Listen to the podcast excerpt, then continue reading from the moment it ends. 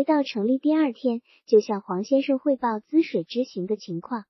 这是他受命去滋水时就跟黄先生约定的地点，仍然是二姑父的皮货铺子。白灵上完课没有吃午饭，就走出了豆腐巷，在二姑家所在的巷口一家泡馍馆门前，如期而遇黄先生，两人就走进皮货铺子。白灵对姑父喊：“姑父，我又给你拉来一个买主。”皮匠见到买主，像见到财神爷一样虔诚的咧嘴笑起来。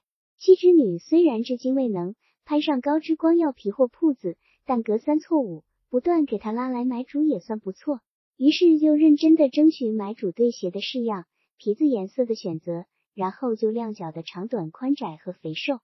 白灵在一旁轻声叮咛：“这位先生是个细活人，穿衣穿鞋讲究的很，姑父你得做法细点儿。”随后就领着黄先生坐到里屋里，把自己的滋水得到的关于三十六军的情报详细的汇报给他。黄先生说：“按你姑父说的，取鞋的日子再见面。”白灵赶后晌上课，又回到豆腐巷小学校，心里平静的像一泓秋水。那是圆满完成一项重大而又神秘的工作之后的心理报偿。这种情绪仅仅保待了一个后晌。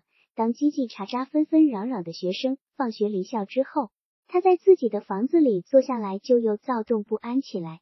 一种孤寂，一种压抑，一种可盼，一种怨恨交织着心境，便他无法平心静气批阅学生们的作业，甚至怀疑自己不适宜做这种极端秘密的工作。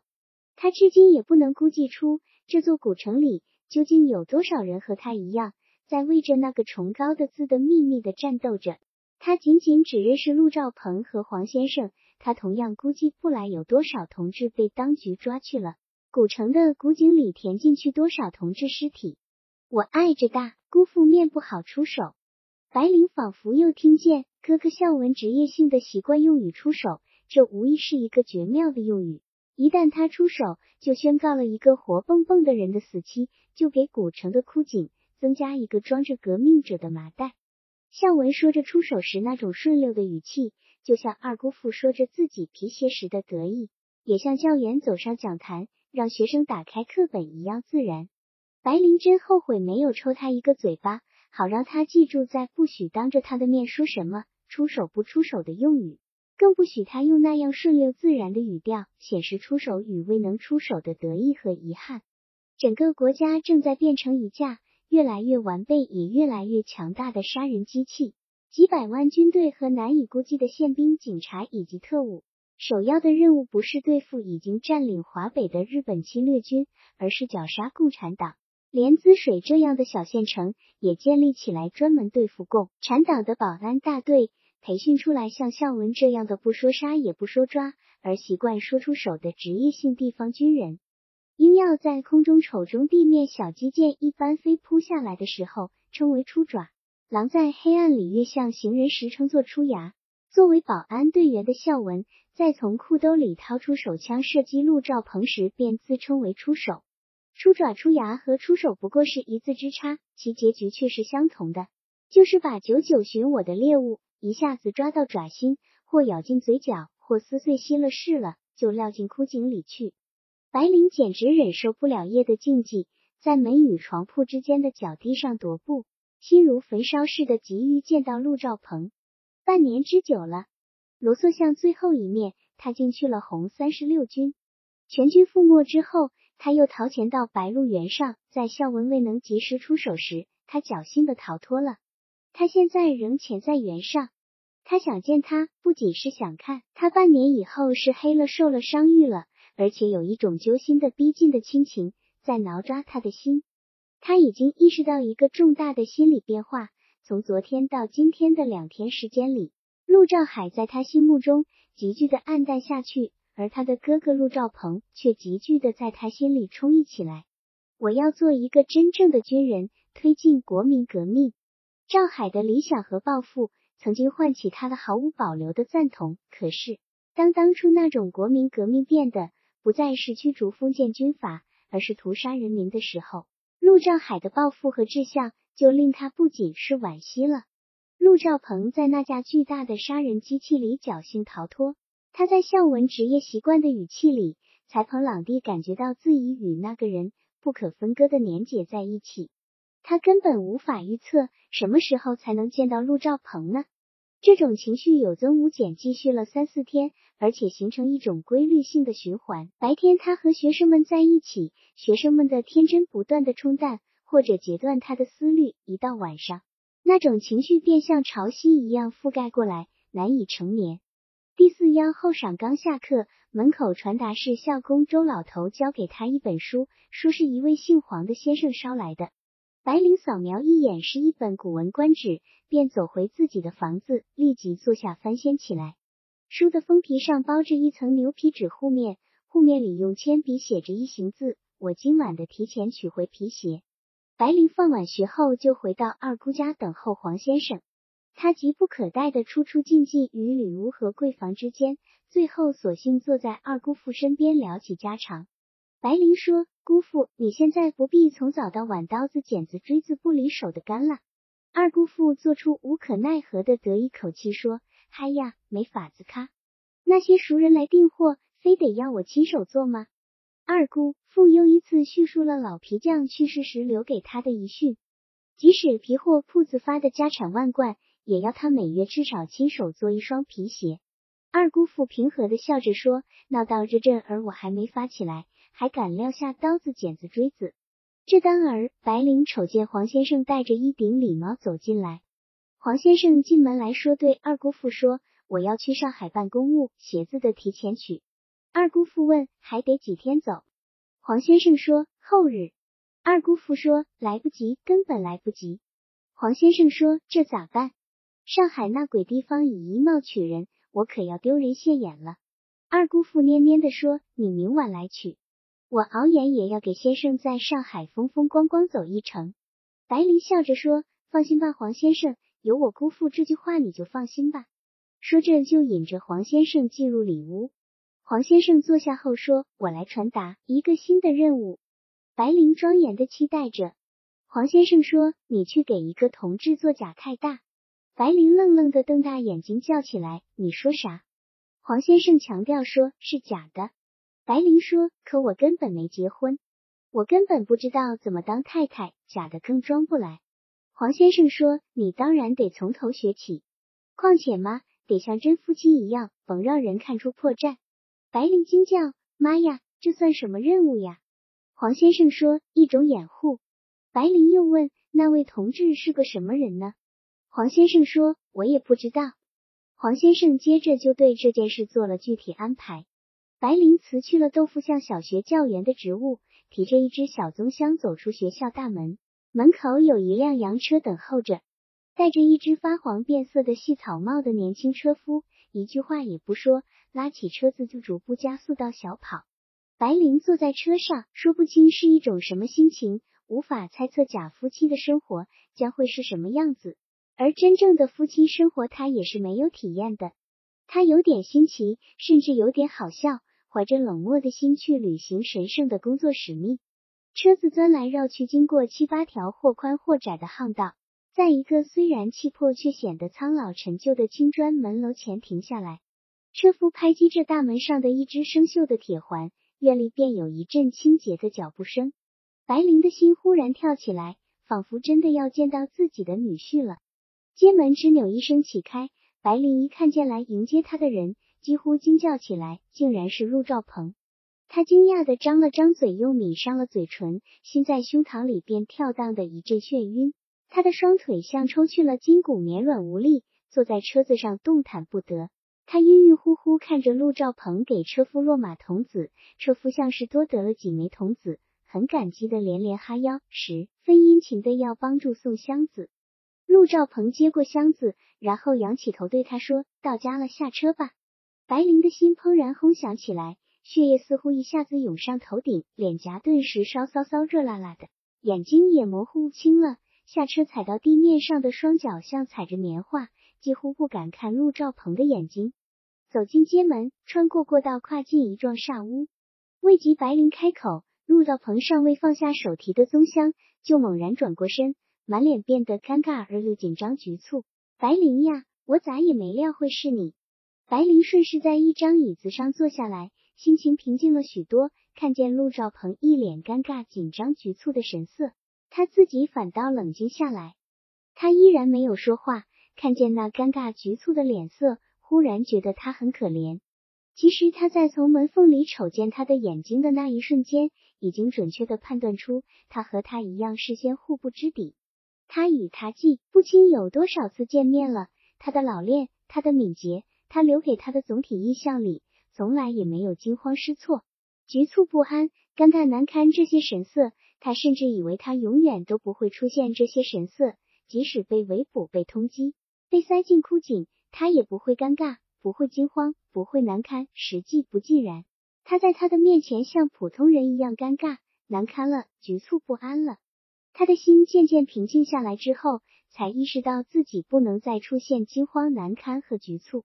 陆兆鹏放下箱子以后，搓着双手在煞屋角的转了一圈，回过头来又解释一遍：“我确实事先没有料到会派你来。”白灵看见陆兆鹏的脸上已沁出一层细汗，冷静地说：“你如果事先知道派我来会怎么样呢？”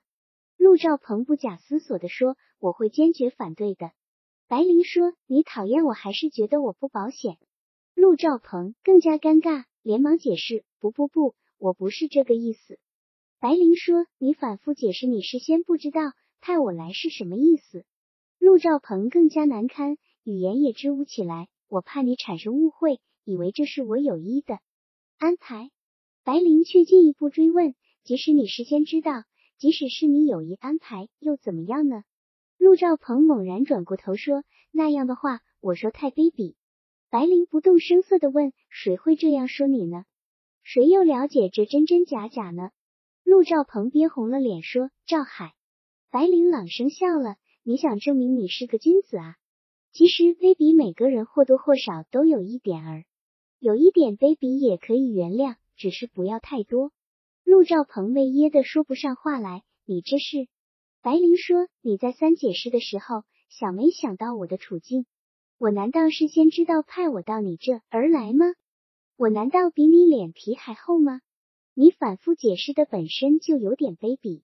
陆兆鹏更加尴尬的扬起脑袋，轻声慨叹说：“老天爷！”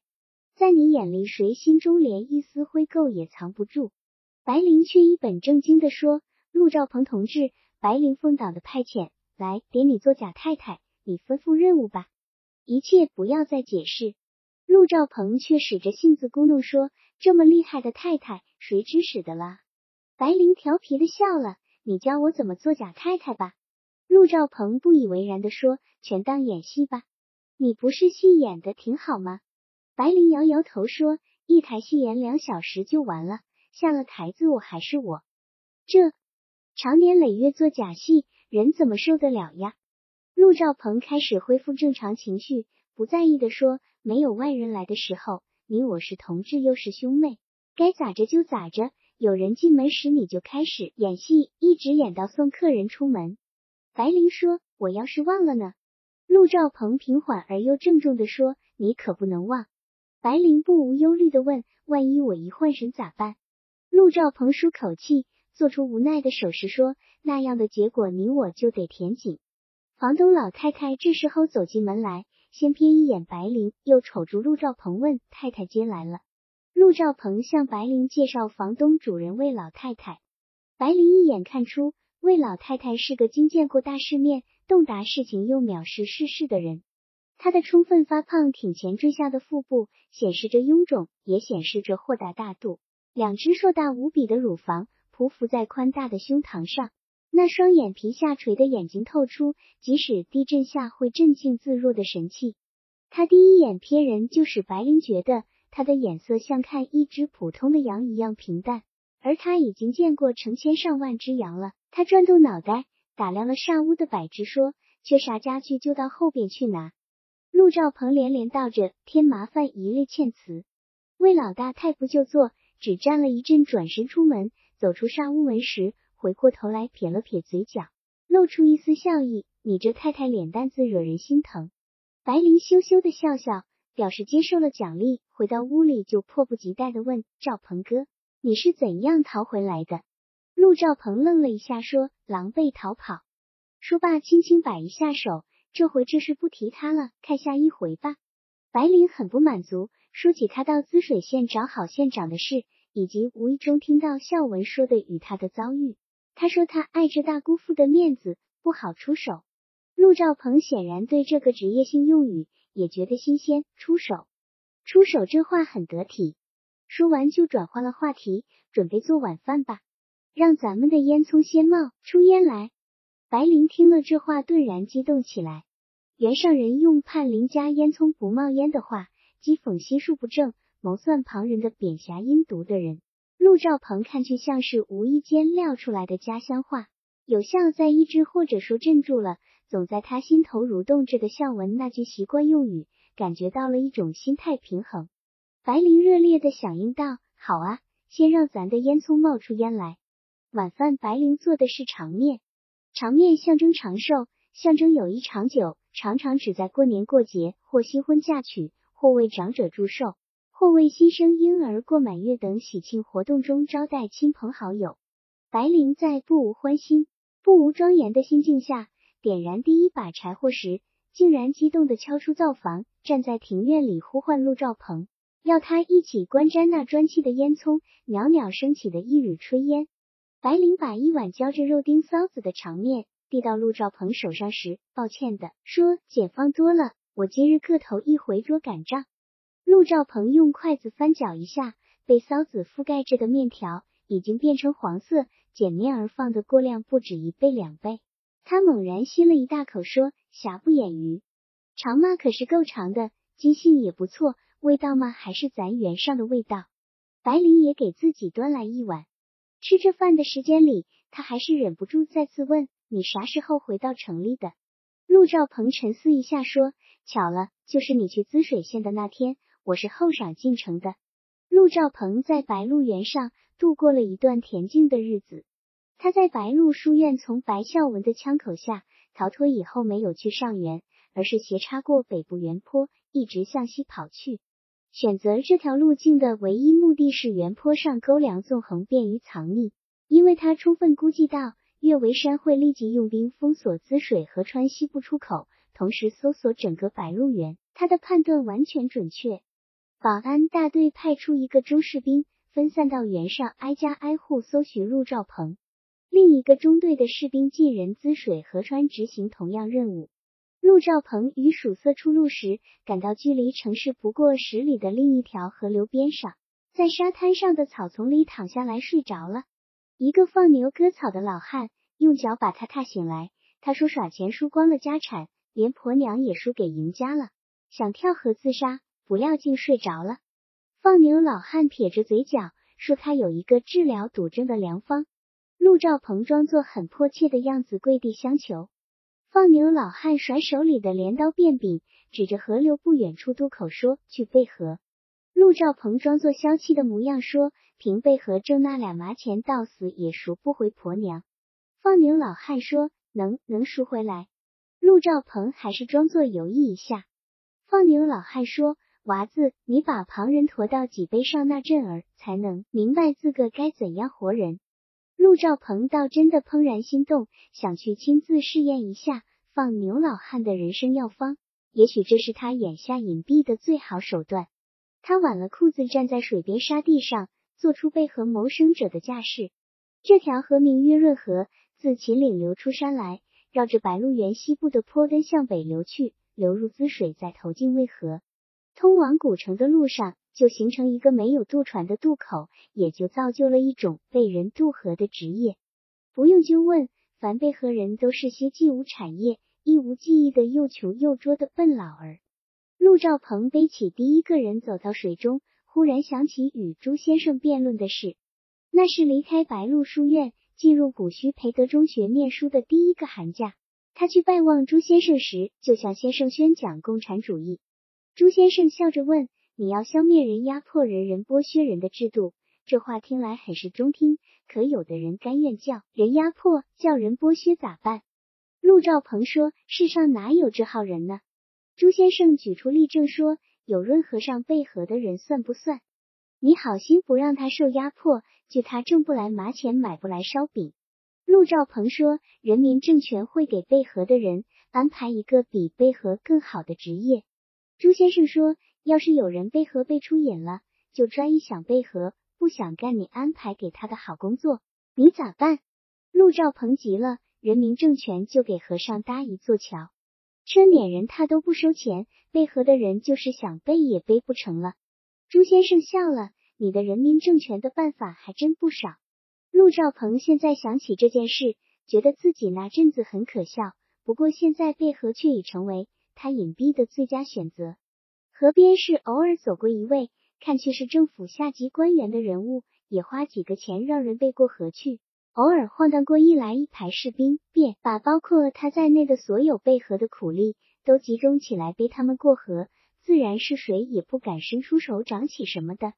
所有经过河边的过河者和背河者，谁也不会想到，正在追捕的红三十六军政治委员陆兆鹏正在背着一个小女人过河。陆兆鹏趁腰黑时进了东城门，找一两处地下交通都失败了，一个搬迁了，另一个已被捕。他感到一种危机，不敢贸然再会瞎撞。他无奈间混入东城墙根下的贫民窟，在一个明式家庭客栈、时事兼营卖淫的小站通铺里挤了一夜。第二天晌午进入东关，那儿有闻名东关城的一家羊肉泡馍馆子。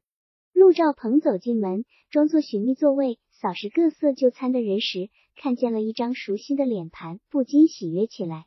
那是一位同志。那位相志几乎同时也认出他来，激动的站起来叫了一声“陆哥”，扬起手里还攥着半个尚未半碎的脱脱馍。陆兆鹏顿时毛发倒竖，急忙转过身去，几乎同时从他左边一张餐桌旁跃起两个人来。赵鹏和他们不过五六步距离，要逃脱已不可能。他急中生智，一把夺过正在翻搅着煮馍的炉头手里的铁瓢。一扬手迎面把满满一瓢羊肉汤煮泡着的滚烫的馍馍泼洒到两个大汉的脸上。陆兆鹏只听见俩人惨厉的叫声，而无暇一顾他们跌倒翻滚的惨景，拐进一条小巷才撤退跑起来。最后是跑到润河边，继续干起背河的营生。第二天黎明时分，陆兆鹏走进白鹿原南端秦岭脚下的大王镇高级小学。陆兆鹏对白灵说。我听见他叫陆哥时，看见他眼里射出一道绿光，跟我夜里在原上碰见的狼的眼睛一样。白灵索性放下筷子，不吃长面了，说：“我们日后成功了，绝不能轻饶叛徒。”陆兆鹏说：“一个叛徒比一千个白孝文岳为山还厉害。”陆兆鹏住在校长胡达林的屋子里，装作是城里来的亲戚，到山脚下的温泉洗治皮肤病。每天装模作样去温泉洗一次矿泉水，夜晚宿住在胡达林校长的套间房里。学校靠近温泉，先生们无一例外都要接待安排前来洗冰的亲朋友好。陆兆鹏的到来不会引起任何猜疑。胡达林是陆兆鹏在白鹿镇初学校发展的头批党员，在他逃离以后隐蔽下来，又遵照他的安排进入秦岭脚下的大王镇学校。胡达林豁达而又谨慎。豪壮大气而又机敏狡黠，在大王镇镇面已经成为一个捏事了事的人物。他在学校里发展了五个党员，建立起一个支部，把那些心眼拐曲、不可信赖的一个个挤走，把学校经营成了一个安全的据点。胡达林对陆兆鹏说：“你现在好好洗，好好吃，好好睡吧。要弄给让我给咱去弄。”陆兆鹏说：“必须尽快找到组织。”胡达林说：“你还是好好洗，好好吃，好好睡，把精神先养起来。找组织，你说路数，我这人去找。”陆兆鹏心急如焚，既不能好好洗，也不能好好吃，更不能好好睡。焦灼急迫的心情里渗透着一缕悲凉，这是他投身革命以来不曾有过的一种情绪。国民党反动派对共产党实行大屠杀的那一次。激起的是无以诉说的愤怒，而没有悲凉。这回因党的重要首脑叛变造成的损失更为惨重，刚刚建立起来的红三十六军彻底覆灭了，苦心经营的地下组织像蛛网一样被轻而易举的捣烂了。他不过是一只侥幸逃亡的蜘蛛，在重新结网之前就有了一股悲凉。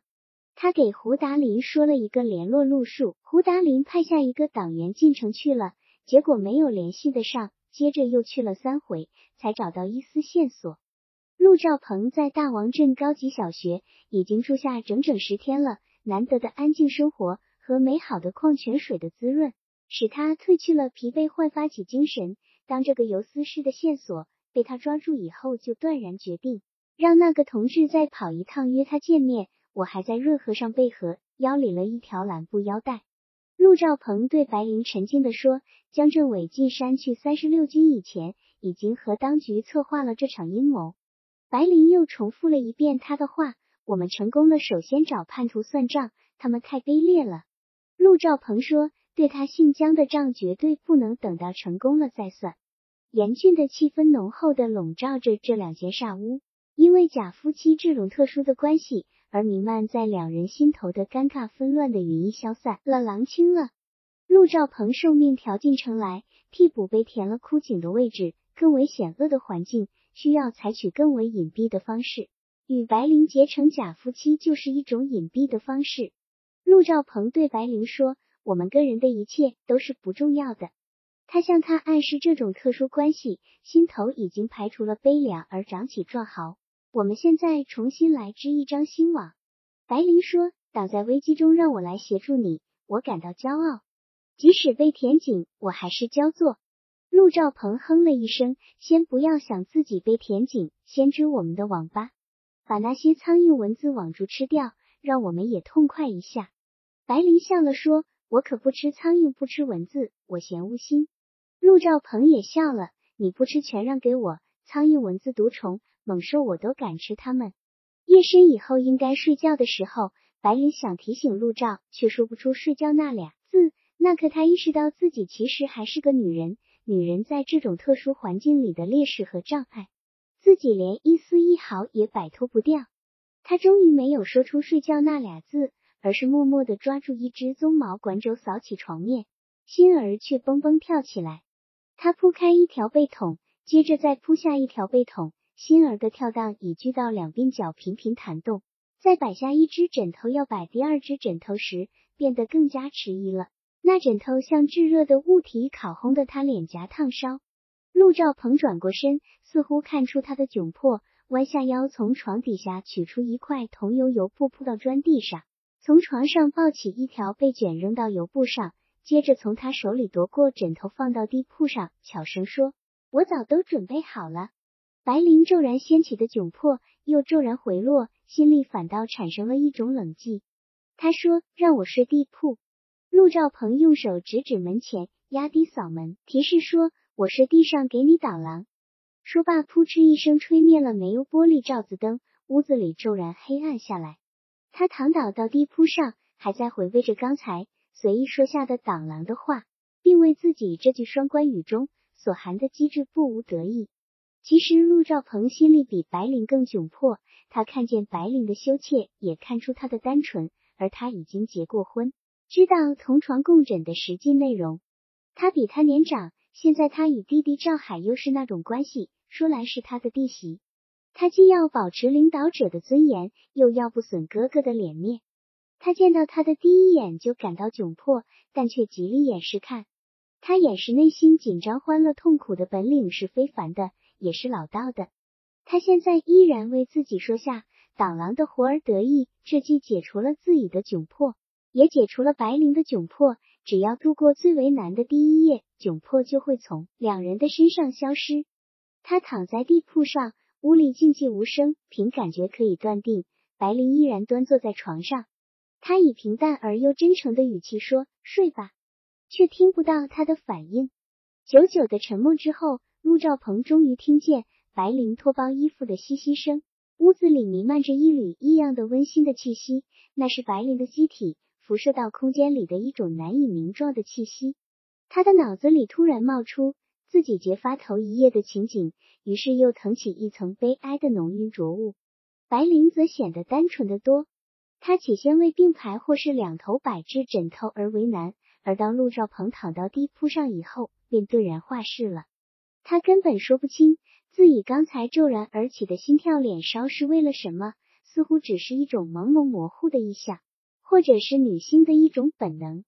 在他脱衣裳时，又产生了这种本能的障碍，即使吹了灯，在黑暗中脱，也仍然感局促。他的手摸到胸前的纽扣时，又抑制不住的心跳；双手解开裤带儿的时候，甚至有一种无端的站立。他仓皇的脱掉衣裤，溜进被桶，心里才渐渐舒活起来。他又一次嘲笑自己：假娃子毕竟不是娃子啊！白灵悄无声息的躺着。闻到一股异样的诱人的气息，那是睡在地铺上的人辐射到空间里的男人的气息，心里却产生了荡秋千的那种奇妙的感觉。白灵对袁尚家最显明、最美好的记忆是清明节，家家户户提前吃的晌午饭，便去上坟烧纸，然后集中到祠堂里祭足祭奠老辈子祖宗，随后就不拘一格的簇拥到碾子场上。村子北向有一座关火用的青石石碾。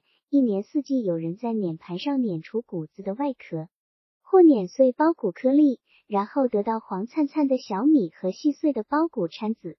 盘南边有两棵通直高耸的香椿树，褐色的树皮年年开叶剥落，露出紫红色的新皮，新发的叶子散发着浓郁的清香，成为理想不过的一副秋千架子。黑娃把一条杆杖粗的皮绳拴到后腰里的裤带上。猴子一样灵巧清洁的攀爬上去，皮绳在颧骨上拴满结实，两条皮绳在离地三尺的地方挽系着块木板。为了让众人心地踏实而不担忧皮绳松扣，黑娃率先跳上彩板，第一个荡起来。黑娃第一个就抱秋千荡高到极限，人在空呈现出脚朝上、头在下的立立姿势，脚下的彩板撞上某一条树枝，成为荡的最高的标志。随后陆续跨上秋千的人就企图打破那个记录。黑娃的姿势也是最洒脱、最优美的。秋干荡到半空时，两臂撑开和身体构成一个十字，收缩双臂时，布皮绳在空中就发出啪啪的颤响，令胆小的人发出一阵欢呼又一阵震惊叹。能够把秋千荡到黑娃那样高的人还有几个？有年轻人，也有壮年汉子。父亲白嘉轩总是在众人都试过一回之后方上架子，启动的动作有力却笨拙。他只能荡到两条皮绳在空中拉直摆平的高度，那形体像忽展双翅沉稳盘旋在苍穹的一只老鹰。而陆子霖一上秋千就引起满场喧哗。他不是以高度取胜，而是以花样见长。他一会儿坐在彩板上，一会儿又睡在上面。他敢于双足离开彩板，只凭双子攥住皮绳，并在身体缩成一团。他可以腾出一只手捏住鼻子，在空中擤鼻涕，故意努出一连的响屁，惹得树下一片亲的的叫骂。陆兆鹏在外上学，难得遇着清明节在家乡过，白灵只见过一次。那时候陆兆鹏穿一身藏青色制服，一上手就企图超过黑娃创下的记录。他动作不大协调，技术不熟练，但他很努力。当踩到接近黑娃的标高时，树下响起一片欢呼，白鹿村又出了一个荡秋千的好手了。这当儿发生了一件吓人的事：当踩板高过肩膀时，他就双脚脱开了踩板，树下顿时又响起一片惊慌失措的尖叫。白灵也吓得妈呀尖叫了一声。陆兆鹏凭着双臂在空中荡了两个来回。才又踏住了彩板。陆兆鹏从秋千上跳到地面时，人们正掐着陆子霖的鼻根救命哩。这是一年里唯一的轻松活发泼的一天，男女老幼不分，门族尊卑不论，都可以去到年场上来纵情谈笑，都可以到秋千架上去表演一番，显示一回。尤其是大姑娘、小媳妇，可以不受公婆以及门风家法族的约束，把长长的辫子甩到空中。也把畅快的笑声撒向天空。白灵头回上十年场的秋千，是女娃子里最小的一个，荡的高度虽不能与大人们相比，却也令人惊异。当他躬身屈膝把彩板推向前方的高空时，感到的是一种酣畅淋漓；而当秋千从高空倒退回来的时候，却感觉到一种恐惧。风在耳边呼呼呼啸叫，身体像一片落叶悠悠漂浮着。心儿紧紧的缩成一团，微微站立。白灵睡不着，奇怪自己怎么会想起秋千的往事来，忍不住说：“赵鹏哥，还记得你那回打球干的危险吗？”陆兆鹏也没有睡着，笑着说：“真想回原上再打一次秋千。”第二天早晨，白灵醒来时，陆兆鹏已穿戴齐整，把被子和枕头叠好送回床上，又把油布卷起来塞到床下。白灵慌忙穿衣登裤跳下床来。陆兆鹏说：“按照一般家庭的习惯，妻子应该比张卫早起一步，打好洗脸水，再清扫房间，然后做早饭。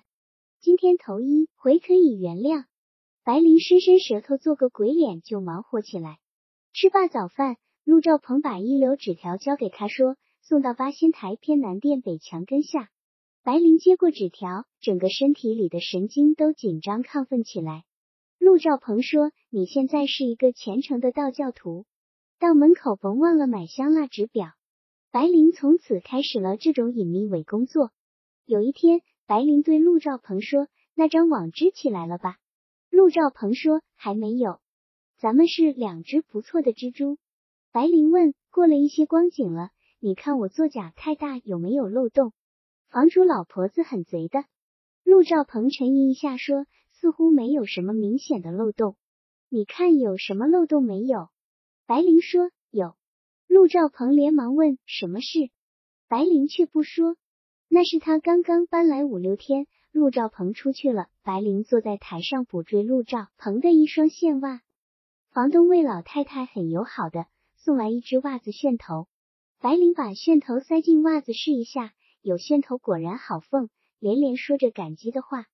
魏老太太问：“你们晚上怎么总是跑茅房？”白灵一时摸不清话意，只顾低着头那扎袜子。魏老太太以长者的关怀口气指导他说：“这个夜壶尿盆该多方便，往后天冷了，下雪了，跑茅房还不冻死。”白灵顿时意识到做假夫妻留下的漏洞。也判断清楚，这太太并无歹意，随即应变说：“我家先生闻不惯尿骚气儿，害得我再冷也得跑茅房。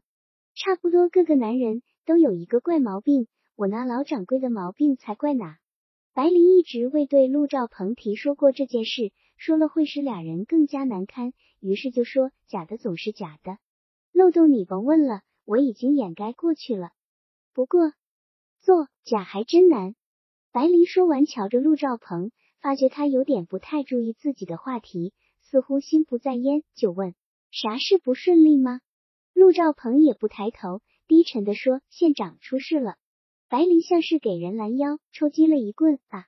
陆兆鹏说：“还是那个叛徒抬的密。”白灵承受不起沉重的打击，变得郁郁寡欢，沉默不语。陆兆鹏几次提醒他，甭露出破绽来，也不能使他完全改变过来。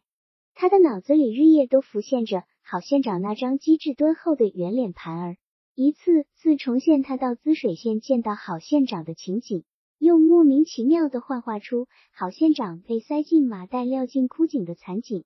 陆兆鹏劝解不下时，竟然硬着心说：“白灵同志，在中国干共产的人，得修炼成能吞咽刀子的硬功夫，只凭一般的顽强是不行的。”白灵愣了一下，瞅了赵鹏一眼，依然缄默。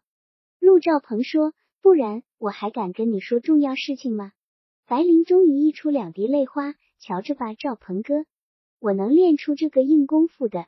说着扑到陆兆鹏怀里，浑身颤抖着，几乎站立不住，从牙缝里蹦出一个个单个字来：“我已经把刀子咽下去了。”陆兆鹏抱着白灵懵懂的身体，抬起右手摩挲着她的头发，随之双手携着白灵的肩头，把她撑离开自己的身体，冷峻的盯着白灵近在咫尺的眼睛说：“郝县长今日被害了。”白灵瞪着眼问：“又给填了枯井？”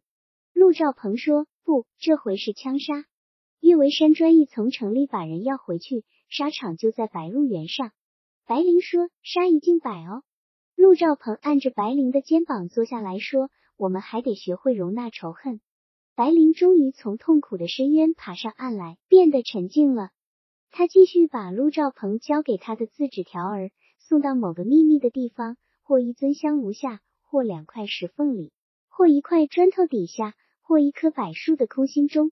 一次在埋着万余具尸骨的革命公园里，他取回一条直柳，正装作游人在甬道上徜徉。猛然，左肩被谁重重的拍击了一下，吓得他几乎叫出声来。他转过头，却见陆兆海微喘着气站在面前，一只手还死死的抓着他的左臂，让我找得快要急疯了。白灵虚出一口气，不出话。陆兆海拉着他的胳膊离开甬道，朝一座亭子走去。陆兆海告诉他，他去过皮铺店，也去过豆腐巷小学，问谁谁都说不出白灵的踪迹。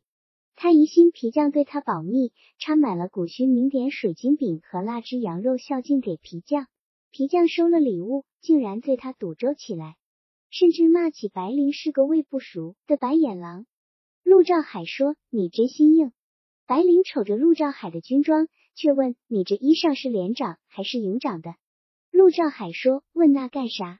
好不容易撞见你，难道跟我连一句知心话也没有了？”白灵嗔怒地说：“我怕你把我填了枯井。”陆兆海说：“那是特务干的事，而我是一名军人。”白灵说：“特务难道不是贵党豢养下的？”陆兆海恳切地说：“难道我们一见面就非得吵着促事不行吗？你和我之间就只有国和共的争斗吗？”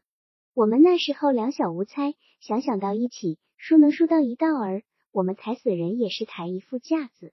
我们屁股底下就埋着我们拾出来的尸骨，我们在这儿挖坑埋死者，又修起公园，我们定了终身，而今却弄到这个局面。陆兆海说到这儿已经伤心了，白灵却冷淡的说：“你该不是从月亮上刚下来吧？城里的枯井几乎天天都有活人被撂进去。”你却在这儿抒情。陆兆海说：“你能告诉我你的住处吗？”白灵说：“不能。”陆兆海说：“你不相信我，我还不至于卑劣到向客户告密我的。”白灵站起来说：“我要回家了。”陆兆海说：“我们一月能不能见一面？我看看你就行。我再说一遍，我等你决定终生不娶。”白灵说：“我已经成家了，还能再和你约会吗？”陆兆海说：“我不信，你不过是推脱。我等你到老。”白灵发觉自己的心开始站立，故意冷着脸说：“你到枯井里认我的尸首时，我谢你。”白灵回到家，天已擦黑。陆道鹏仰躺在床上闭目养神。白灵把那张取回来的纸条塞到他的手里。陆兆鹏看了一眼，猛炸鱼跃似的跳到脚地上。一把抓住白灵的手臂，脸颊上的肌肉痉挛着。玲玲，你知道不知道你取回来一个什么情报啊？白灵沉静的说：“你不用担心，我可以吞吃刀子了。”陆兆鹏撇一下嘴角说：“这回是把刀子插到他们嘴里了。”白灵顿然激动起来，右手抓住陆兆鹏的胳膊，急切的期待着。陆兆鹏解气的说：“我们把那个大祸根除了，只用了一小包药面儿。”根除叛徒的斗争刻不容缓，缓一天就意味着更多的人被塞进枯井。处死江的第一方案是设法炸掉汽车，将有座小汽车的瘾。这个方案不太切合实际，未能实施。随之就有给江家打进一个佣人的方案，也没能得实施，是因为江的警惕性比这个方案的设计者更高一着。最后实施的第三方案是从江的饮食上打开缺口。江士官中人早餐喜欢吃一碗羊肉泡馍，过去是几道泡馍馆亲自掰碎馍块，耐心等待。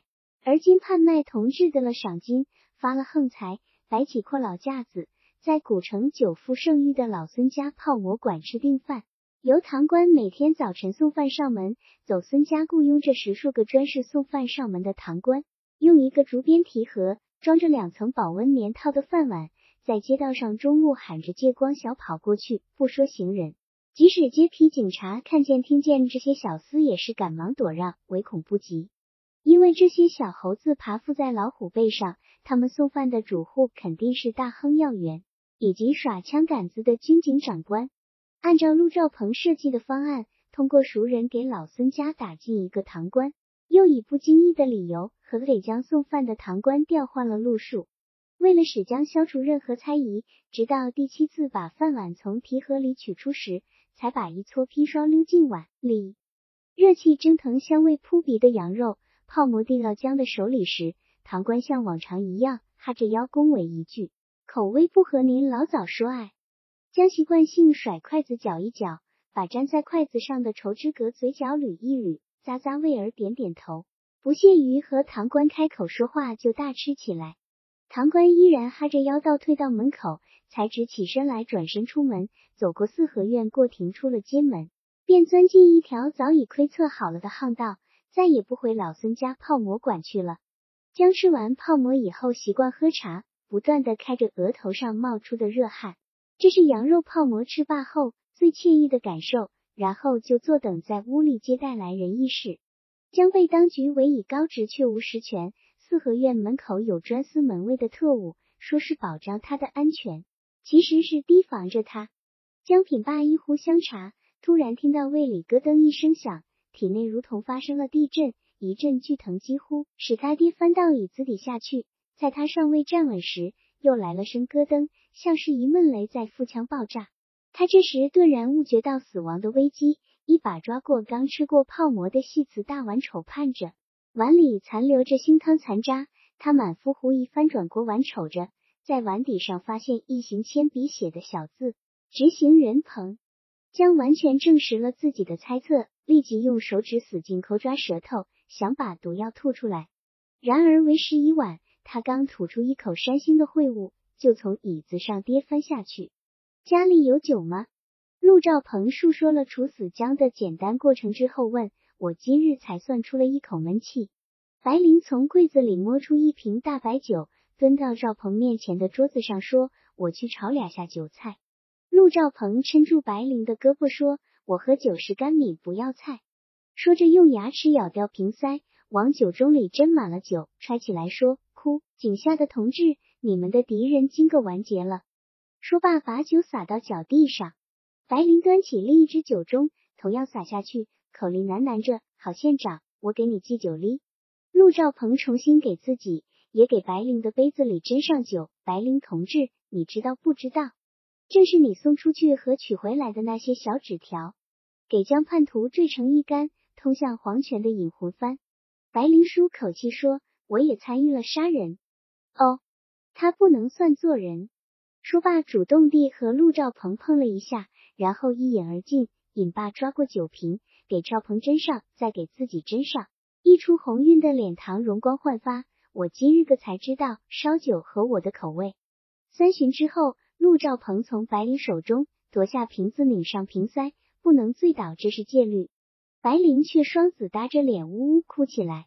陆兆鹏抚着白灵的肩头说。不能哭，这也是戒律。白灵猛然站起来，抓住赵鹏的手说：“咱们做真夫妻啊，赵鹏哥。”陆兆鹏猛烈的站立一下，抿嘴不语。白灵扑到他的胸前，紧紧抱住了他。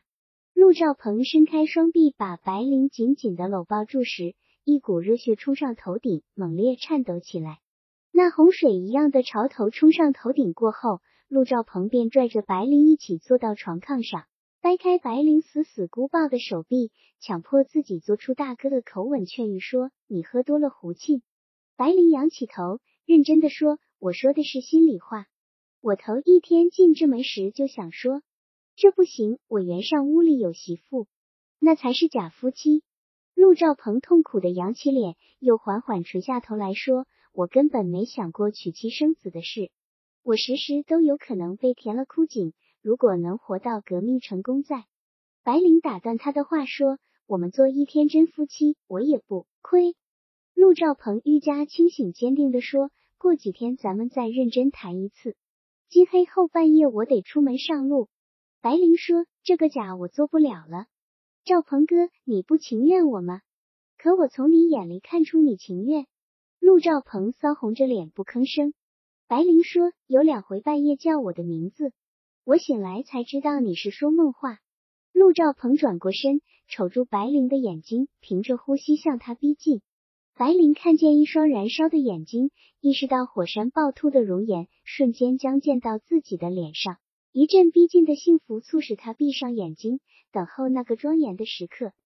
陆兆鹏猛然抱住他的肩，他在那一瞬先是觉得肩头酥了，融化了，随之浑身的骨肉皮毛都酥了，碎了，轻起来了。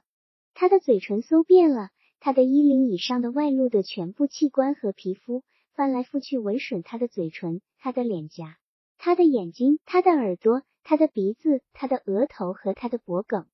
他的嘴唇带着酒热的火焰，触及到哪儿哪儿就燃烧起来。他觉得自己像一叶小舟漂在水上，又像一只平滑在晴空丽日的鸽子。他的手在解他腋下的纽扣，他猛然意识到重要的一件事，而挣扎着爬起来，把他的双手控制到他的胸前，然后从柜子里取出一双红色的气蜡，点燃了，又一口吹灭了油灯。陆兆鹏惊讶的张了张嘴。白灵说：“我等待着这一天。”说罢，拉着陆兆鹏跪下来，得先拜天地。夜半时分，陆兆鹏在白灵耳边说：“我得起身上路。”白灵紧紧抱住他说：“不能等到天亮吗？”陆兆鹏说：“我真想把这一夜睡到天亮。”俩人紧紧的偎依拥着，不再说话。白灵问：“去那儿？回原上？回原上？回原上？的多少日子？”不出半个月，能告诉我什么事不？大事，我一生中干过的最大的事。这件事办成功了，白鹿原将载入史册。陆兆鹏从被窝里坐起来穿衣服，白灵也爬起来。陆兆鹏按住他，白灵说：“你的家法要妻子先起床呀。”陆兆鹏已穿好上衣，说：“让我给你穿戴吧。”白灵羞羞的坐起来，温顺的伸出左臂，又伸出右臂。听任兆鹏给他把衣袖套上去，在扣结最后一道胸扣时，他又吻了他的乳房。陆兆鹏抬起头来说：“哥今黑出了这门，即使再进不了正门，也不遗憾了。”白灵神色骤然惊怕起来，伸手捂住了他的嘴。陆兆鹏熬上行李袋出门时，又回过来：“玲玲，哥我粗鲁，你防。”白灵打断他的话说：“你是火山爆发。”陆兆鹏出门以后，传接纸条的工作便基本终止。白灵除了照例去八仙台烧香拜道，做做样子以掩房东魏老太太的眼目以外，便有宽裕的时间开始为陆兆鹏准备棉衣棉裤。他买来布面布里和棉花，专一展示在魏老太太跟前，让她品评布置的优劣的价格合算不合算。在裁剪衣服时，又恭敬的请来魏老太太。问询领子、腋下、裤腰、胯裆等处裁剪的尺寸。魏老太太一条胳膊扶着另一条胳膊时，弹着手里的卷烟烟灰，自豪而不屑地说：“我一辈子没捉过剪子，连针线也没捏过。”白灵比着赵鹏的旧衣裤完成，坐在庭院里明亮的天光下穿针引线时，就有了充裕的时间和安静的环境回味那一夜。他等不得他羞怯扭捏的解去纽扣。而自己动起手来，手忙脚乱，三两下就把它包得精光。他的嘴唇、他的双手、他的胳膊和双腿上都带着火，触及到他的任何部位都能引起燃烧。他的整个躯体就是一座潜埋着千万吨岩浆的火山，沉积在深层的熔岩在奔突冲撞，而急于找寻一个喷发的突破口。他相信那种猛烈的燃烧是以血液为燃料。比其他任何燃料都更加猛烈、更加灿烂、更为辉煌、更能使人神魂癫狂。燃烧的过程完全是融化的过程，它的血液、它的骨骼和皮毛逐渐融化，成为灼热的浆液在缓缓流动。它一任其消融，任其流散，而不惜焚毁。突然，真正焚毁的那一刻来了。他的脑子里先掠过一缕饱含着桃杏花香的若风。又铺开一片杨花吐穗的麦亩，接着便闪出一颗明亮的太阳。它在太阳里焚毁了火山骤然掀起的爆发和焚毁迅猛而又短暂。爆发焚毁过后室温，新的灰雾在缓缓漂移，熔岩在山谷里汩汩流淌。整个世界是焚毁之后的寂静和明媚。这是一种无法遏制的回味。白灵的眼前不断的浮现出陆兆鹏变形的脸和颤抖的身躯。这回忆常常被魏老太太冲断。魏老太太从屋里转没到他的跟前，常常说出一些市井哲人的话。他不在乎的问：“你们白天黑间屋里老是悄没声儿的，像是住着一对老夫妻？你俩才多大吗？”白灵也不在意的说：“过日子吗？有啥吵吵闹闹的？”魏老太太说：“人跟人差远了，甭看都是个人喽。”就林附和说：“有的人性情活泼。”叽叽嘎嘎，俺们俩人在一起，总觉得没多少话好说。魏老太太说，在你们前头这房里住过俩活宝，白天唱唱喝喝，晚上整夜闹腾。那女人弄到好处就嗷嗷嗷叫唤，跟狗一个似。自白灵不觉红了脸，惊奇的是，魏老太太说着说这种话，跟说柴米油盐一样平淡。那个男人是个军官，八辈子没沾过女人一样，黑肩弄一夜还不过瘾，二天早起临走前还要弄一回。我看不惯那俩二球货，就把他们打发走了。白灵不想再听，又不敢惹恼老太太，便不经意的转移话题：“您老这辈子福大命大。”魏老太太听了，竟感慨起来：“我命大也命硬，算卦的神瞎妇摸进我的膝盖儿。”说能扶住我的男人就能升官发财，扶不住我的男人就难为世上人。这卦神咧！我十六岁嫁人，到二十五岁跟现今这老头子成婚，九年嫁了七个男人，六个都不扶不住人，成了阴司的鬼。那六个男人有吃粮的粮子，有经商的，有手艺人，还有一个水利技师，啥样儿的男人我都经过。那个梁子瞎得很，前门走顺了。生着六指儿走后门，弄得我连路都走不成。那个商人是个软蛋，没本事可用舌头舔。水利技师在野外一走一月四十，回到屋来顾不得洗手洗脸，先抹裤子。男人嘛，就比女人多那一泡屎尿，把那泡屎尿疼了就安宁了。白灵骚羞得满脸发烧，魏老太太跟却根本不理会，一味说下去。你得看透世事，女人要看透世事。先得看透男人，男人房事太勤不好，可不来房事人就得提防，肯定是在外头打野食儿。你们的房事咋样？我老也听不见你屋里的响动。白灵愣了一下，说：“房事是啥？”魏老太太撇一下嘴：“你倒装的像个黄花闺女。房事嘛，就是日。你俩一夜日几回？”白灵极爱地盯一眼魏老太太，没有说话。魏老太太依然面不改色。你甭那样想我，我说的是实话。我看你家先生也是个满天飞的人物，回家来黑间总是悄没声儿的，怕他走了歪路。陆兆鹏于半月后的一个傍晚归来，白灵正在庭院井台上洗衣服，甩着手上水滴迎接进门。刚一进入煞屋，陆兆鹏一句不行就把他抱起来了。陆兆鹏回到白鹿原南端的大王镇高级小学，对胡达林交代了任务。党决定在你的学校召开非常代表大会。胡达林激动的不知所措。陆兆鹏说：“你的工作给党提供了这个场所。”胡达林说：“你具体说该做什么吧。我即使明日被枪杀也不眨眼。”陆兆鹏当即召集了学校五个党员教员的支部会，布置了每人的具体工作。关键是要保证从全省各地来的代表必须有一个万无一失的安全住处。于是就在大王镇的私站和农户里物色。十天后，当地一位代表做预客进入大王镇夜叉客栈的时候，当晚又召开了一次支部会。陆兆鹏对党员们说：“同志们，一个不平凡的事件就要在这儿发生了。我们做成这件事，将使本源载入史册。”大王镇在不知不觉中增加了许多预客。有披绸挂缎携着太太的富商大亨，有长袍马褂的财东，也有不是蝙蝠一身粗布的农人，还有装的跛腿弯腰的病人。他们都是在最近一次大逮捕中尚属侥幸的共产党人，到这里参加遭到大破坏、大劫难之后的党的非常代表大会来了。为了不致在大王镇引起任何异常现象，他们岔开时间到温泉去泡洗。会议只开了两天，实际只有两个晚上，是在大王镇学校最破烂的二年级教屋里召开的。两天的会议完成了任务，代表们按照严格的时间和路线悄悄离开了温泉。直到最后一位代表起身上路，陆兆鹏抱着胡达林热泪盈眶：“达林兄弟，你的功劳和南山同在。